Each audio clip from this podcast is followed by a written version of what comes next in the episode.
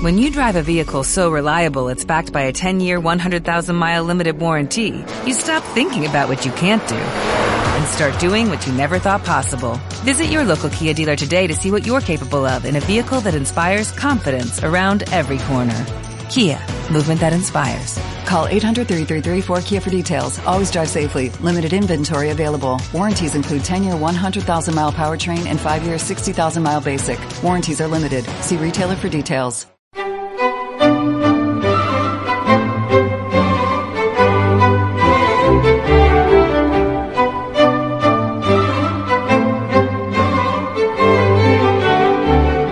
Hola, ¿qué tal? ¿Cómo estás? Bienvenido. Estamos en una plática más dirigida al alma y en esta ocasión hemos elegido un texto para comentarlo brevemente. Es muy profundo, pero que es muy interesante desde el principio mismo. Está escrito por Tao Malachi y lleva por nombre Cristo Cósmico. Como subtítulo tiene Cábala del cristianismo gnóstico. Es pues un texto que habla sobre Cábala o Cábala. ¿Qué es la Cábala? En el capítulo 1 que lleva por nombre La Cábala del cristianismo gnóstico, propósito y naturaleza de la Cábala, se nos dice lo siguiente. La Cábala es un sistema arcaico del misticismo judío que tiene sus raíces en la asamblea de profetas del antiguo Israel y el misticismo del Merkabah de Palestina durante la época de Jesús, o Yeshua en arameo. Quiero hacer un primer comentario. Se utiliza la palabra arcaico, un sistema arcaico. Generalmente entendemos por arcaico algo ya caduco. En realidad no es solo el significado que debemos de darle, también tiene otro significado más, por lo menos, que es antiguo, muy de otros tiempos, que se puede perder incluso en la historia. Algo arcaico es eso.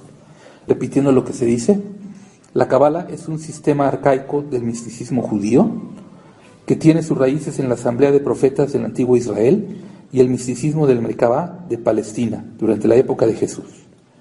Considerando que Yeshua o Jesús era judío, al igual que sus discípulos, y viéndolo como un místico y profeta de su tiempo, es razonable suponer que enseñó una forma de la tradición mística que ha sido conocida como la Cábala.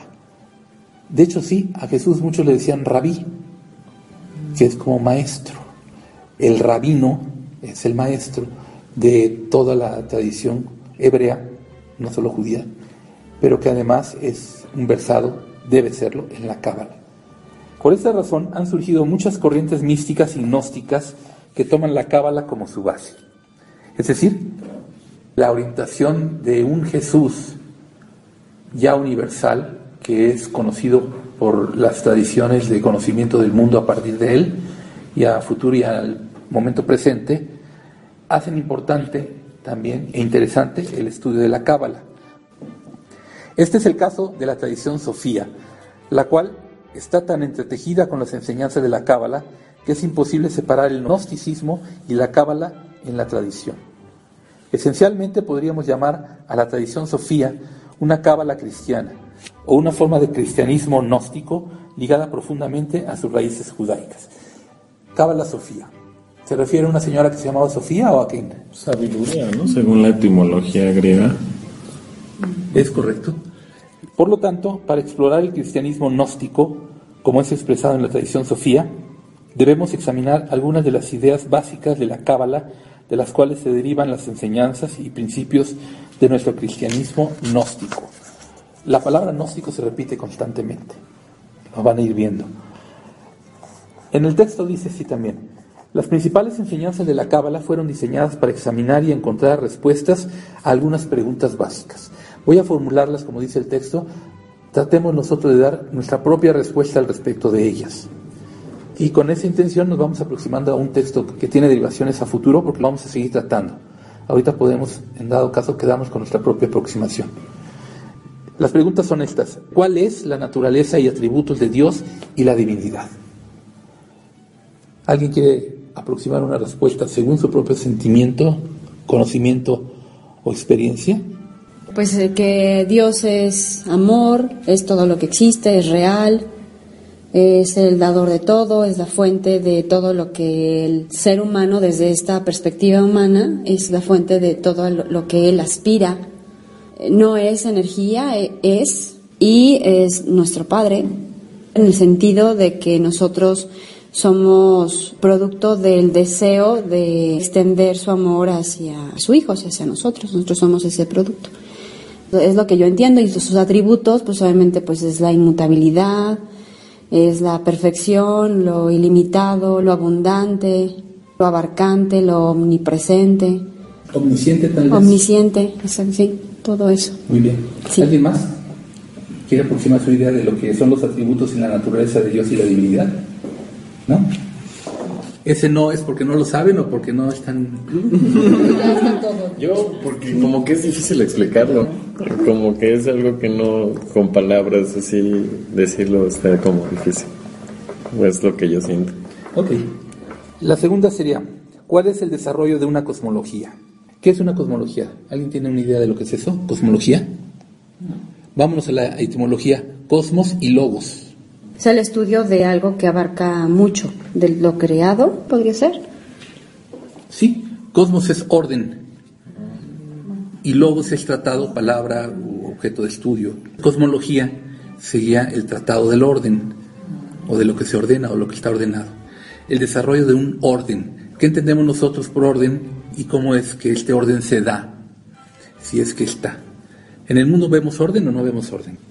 Pues se supone que sí, o sea, todo está, eh, de hecho, bueno, son como secuencias y, números, y todo es un orden, pero tiende a la entropía, bueno, según las leyes físicas, pero sí todo guarda una cierta proporción, todo está en, en correcta simetría. Muy bien, entonces, para dar respuesta a eso, hay distintas tradiciones en el mundo, podemos referirnos a la hindú, por ejemplo, que hablan de Brahma, por decir una parte de su cosmología, él es el creador de las cosas y con su respiración las manifiesta y las aniquila. En todo caso, las enseñanzas de la Cábala fueron diseñadas para examinar y encontrar respuesta a algunas preguntas básicas y esta es una de ellas. Una tercera sería el misterio de la creación de los ángeles y de la humanidad. La Cábala busca dar respuesta a esa cuestión, el misterio de la creación de los ángeles y de la humanidad. Eso sí no me lo viene a imaginar. De verdad que no. O sea, no, no pensaba que, los que la cábala no lo había relacionado así. Interesante, porque sobre eso precisamente trata la ciencia, ¿no? Me refiero en la parte de humanidad. El misterio de la creación de la humanidad. ¿De dónde surge? Las preguntas típicas, ¿no? ¿Quiénes somos, de dónde venimos y a dónde vamos? Bueno, pues la Cábala estudia y trata de dar respuesta a eso. También está otra, el destino de la humanidad y los ángeles. ¿Por qué la insistencia en Los Ángeles, dirían ustedes? Porque explican lo que no se puede explicar científicamente o hasta donde se acaba la ciencia, ya no se puede más allá, sino ya ahí ya entra la fe. Ahí yo creo que es por lo que mencionan Los Ángeles. Además, Los Ángeles tienen una división muy parecida a las cosas que suceden en el mundo, como es la salud, la sabiduría, todo aquello que no es tan tangible que conlleva fe es lo que se le atribuye a los ángeles y si lo que buscan es darle un orden a la percepción del universo, me parece idóneo utilizar a los ángeles en ello. Además es como entender órdenes superiores o de otro tipo. La humanidad es un orden, o tiene un orden de un tipo. Los ángeles son de otro. La cabala le interesa eso. También busca dar respuesta a este tema, la naturaleza del alma humana y su relación con lo divino.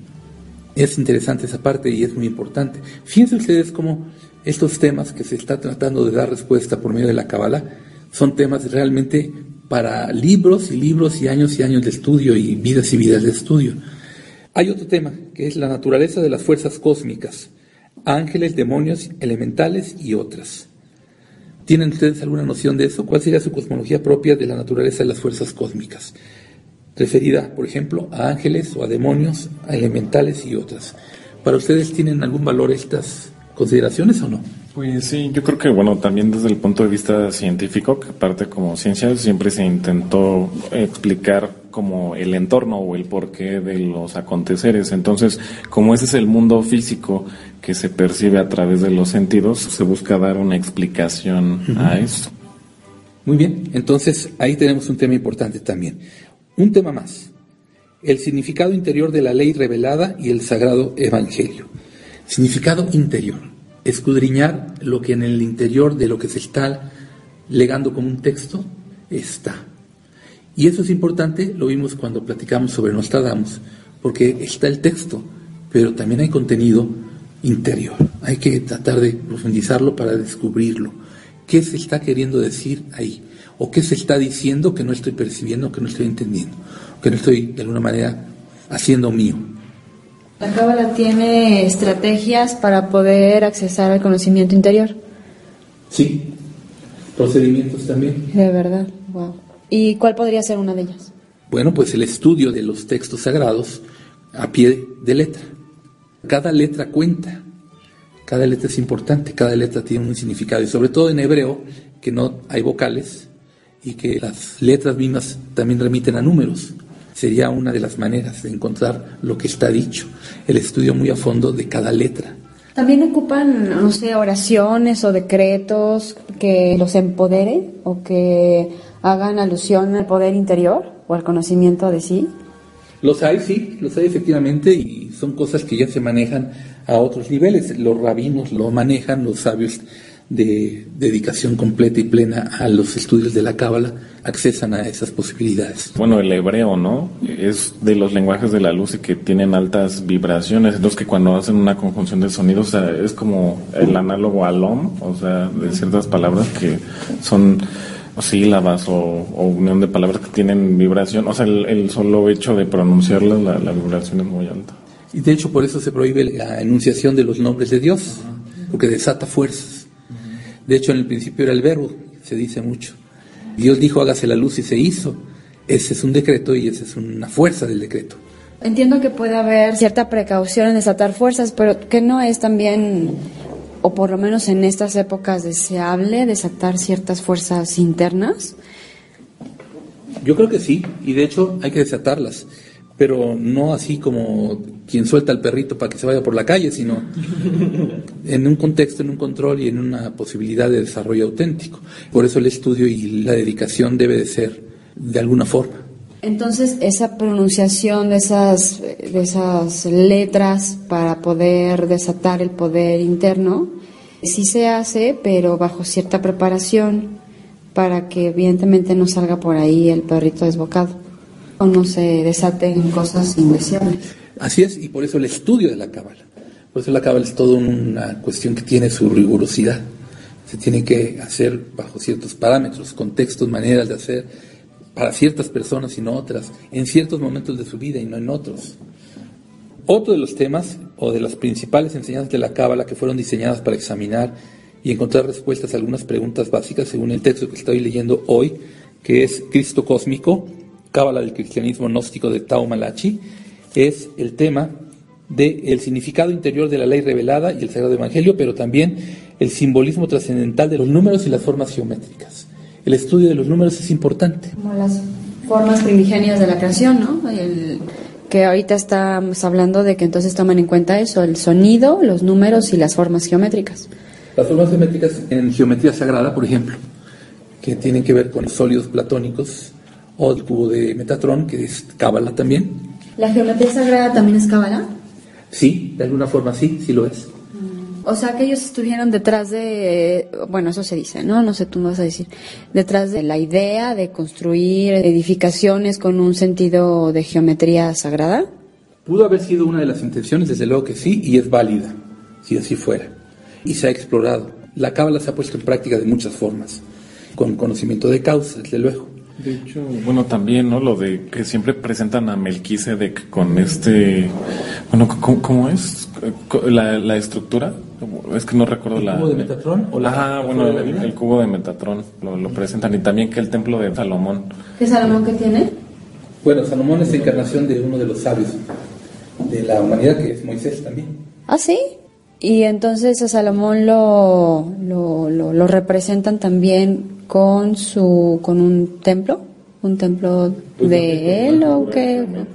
Bueno, desde lo de la estrella de David, pero bueno, con Salomón es ya como en tridimensional. A Salomón se le remite como un sabio que tenía conocimiento profundo de grandes verdades, era un cabalista en ese sentido, y construyó un templo en donde se hacía alusión a todo lo que era el conocimiento que él tenía, que es como lo hacían los antiguos egipcios también. Está el templo del hombre, que así se le conoce, en Egipto, que es una representación de la forma humana, pero en forma de edificio.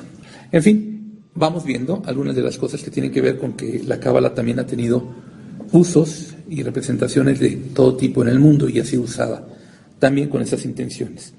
Otra de las principales enseñanzas de la cábala es la relativa a los misterios contenidos en las letras hebreas.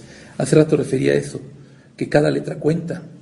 Por eso es considerado el hebreo uno de los idiomas sagrados o las lenguas sagradas, por medio de las cuales se revelan grandes verdades a la humanidad. Cada letra cuenta, no solo como letra, sino también como número. Hay misterios en cada una de ellas. Y cada palabra que se forma sin vocales deriva a posibilidades de dos o tres o más palabras en las mismas consonantes que se están utilizando, en las mismas letras que se están utilizando. El nombre Yahvé, por ejemplo, deriva en Jehová también. En fin, los misterios contenidos en las letras hebreas. También tiene que ver con el equilibrio en el juego de fuerzas cósmicas. O sea, la Kabbalah se remite al estudio también al conocimiento del equilibrio en el juego de fuerzas cósmicas. En ese orden que tiene que ver con la manifestación de realidades. Otro de los temas que, según el libro, tienen que ver con la Kabbalah es el misterio de la revelación divina y los estados proféticos de la conciencia. Proféticos. ¿Qué entienden por profético? ¿Qué sería un estado profético? Pues un estado en el cual se te revelan cosas, acontecimientos o cosas que pueden ser de interés para mucha gente. Pues como lo que hace Mike, la canalización. Ajá. Sí, bueno, la misma canalización que dictan este que es el espíritu hablando a través del cuerpo mismo. Sí, y profético tiene que ver con profecía, que es adivinación a futuro o prevención de lo que va a acontecer. Como lo hacía Nostradamus, que ya hablábamos en el otro texto, que escribió varias profecías acerca de lo que apenas está aconteciendo y apenas se puede comprender qué era lo que estaba escribiendo en ese tiempo. Claro, y aquí en la Cábala se estaría tratando de estudiar el misterio de la revelación divina. ¿Por qué se da? ¿Cómo se da? ¿A quién se da? ¿En qué condiciones se da? El misterio de la revelación divina y los estados proféticos de la conciencia. ¿Qué tipo de conciencia hay que tener? ¿Cuál hay que buscar? ¿Cuáles son sus características para que se manifieste la posibilidad de un estado de profecía o profético, de adivinación del futuro o de prevención del futuro? Una pregunta, ¿cómo llegan a ese conocimiento? ¿La cábala cómo llega? ¿Cuáles son sus medios? ¿Igual este, oración o pronunciación de letras, conocimiento, estudio y eso? Son muchos, muy distintos y muy variados, pero todos ellos buscan que en la persona adecuada den el resultado buscado. En uno puede ser el estudio de las letras y de repente llega a un estado de éxtasis o de revelación tal que se tiene ya el estado de profecía se usan entonces las letras para predecir lo que va a acontecer. Es como lo que sale en la película de Pi, El orden del caos, que de hecho él va consultando como unos estudiosos de, la cábala y todo eso. En otro puede ser el estudio, por ejemplo, de las meditaciones distintas o de los temas anteriores. Alguien se pone a estudiar cabalísticamente, según el orden de la cábala, el desarrollo de una cosmología. Y ahí encuentra entonces su manera de sentir, ya en éxtasis, en comunicación con Dios o en unificación con la realidad última varía. Los métodos son múltiples según las personas y los intereses que ellas van demostrando al respecto de esos mismos métodos y del resultado que se va a obtener gracias a eso. Los métodos también tienen que ver con que a cada persona hay que buscarle su posibilidad de desarrollo hacia lo místico, porque es un misticismo todo esto, o también hacia lo revelatorio. Digo que es místico porque acuérdense que lo primero que se lee en el texto es, la Kabbalah es un sistema arcaico del misticismo judío que tiene sus raíces en la Asamblea de Profetas del Antiguo Israel y el misticismo del Merkabah de Palestina durante la época de Jesús. Uno más de esos temas. Y finalmente, el misterio de la encarnación y el plan divino en la tierra. ¿Por qué se da la encarnación? Cuando veíamos a Serapis Bey, él habla acerca de por qué se da la encarnación. Esta búsqueda del juego de las conciencias que quieren entrar en una posibilidad que ellas mismas imaginan y van incorporándose en cuerpos que van manifestándose de alguna forma idónea para ello. El misterio de la encarnación y el plan divino en la tierra. Hablé de Serapis Bey, pero no es cabalístico necesariamente, aunque puede serlo. Bueno, pues estos son temas que se plantean en el texto de la Cábala. Dice el texto más, considerando la complejidad de estas preguntas metafísicas, podemos imaginar la gran cantidad de enseñanzas esotéricas, prácticas y literatura que se ha formado alrededor de la Cábala a lo largo de miles de años. Aunque hay muchos buscadores de la verdad modernos que han leído uno o dos libros sobre la Cábala, y asumen erróneamente que conocen la Cábala, la realidad es que ni siquiera un maestro de la tradición, quien la ha estudiado y practicado toda su vida y encarna activamente la experiencia de iluminación que esto representa, no afirmaría conocer la Cábala. Nadie podría afirmar correctamente encaminado que conoce la Cábala. O sea, no, no sucede como con los budistas o los hinduistas, que ellos, pues sí, o sea, logran eh, revelar los misterios o logran accesar y ascender en conciencia a través de sus metodologías que son muy claras, ¿no? La meditación, básicamente, y la alimentación, lo que es todo eso que requiere cierta disciplina. Ellos sí arriban a eso y en la cábala no se da lo mismo. Se parte del principio de humildad, de que los misterios son misterios a final de cuentas y que solo se pueden revelar en condición de la personalidad que los está buscando. Es decir, la personalidad, la persona encarnada, es la que modela la posibilidad de ello y solamente las medidas de ello. Si la personalidad se elimina, entonces la posibilidad de revelación es para el alma, ya no para la persona. Y el alma tiene más capacidad de comprensión que el cuerpo. Pero si además nos vamos a la posibilidad del ser superior o el ser en unificación con Dios, entonces la posibilidad de la revelación de los misterios es absoluta, porque se hace uno con Dios. Y aquí dice en el texto, solo podríamos decir que Dios conoce la cábala y que por nuestra parte conocemos lo que hemos recibido de ella en nuestra experiencia, lo cual está lejos de conocer la cábala como la conoce Dios. Entonces, si podemos conocer la cábala en toda su extensión, no es porque seamos personas, sino porque hemos dejado de serlo. Entonces la cábala, ¿cómo se define? Pues aquí estaba dicha desde el principio como un método, una manera, un sistema arcaico del misticismo judío que tiene sus raíces en los profetas del antiguo Israel y que están buscando la respuesta a estas cuestiones que acabo de leer, según el texto, que son un buen número de ellas, y todas ellas profundas.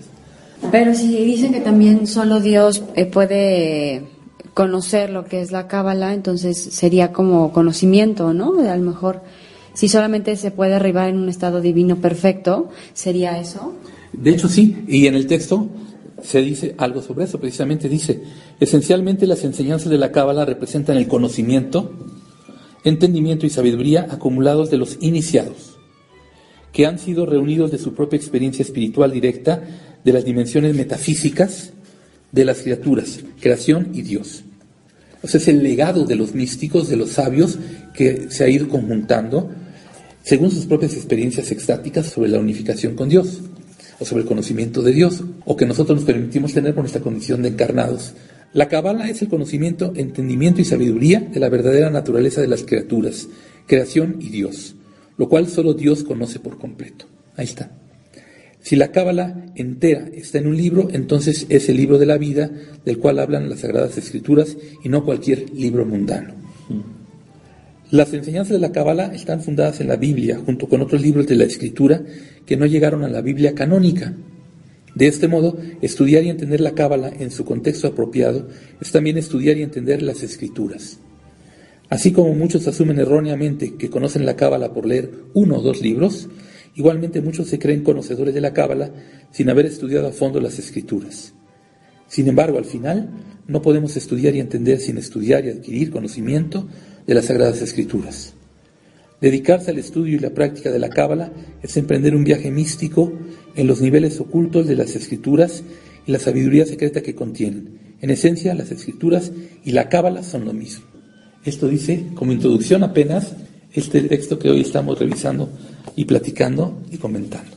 Cristo cósmico, cábala del cristianismo gnóstico de Tau Malachi. Bueno, pues entonces los invitamos a que nos sigan escuchando en más pláticas que tenemos para compartir contigo. Gracias por hoy.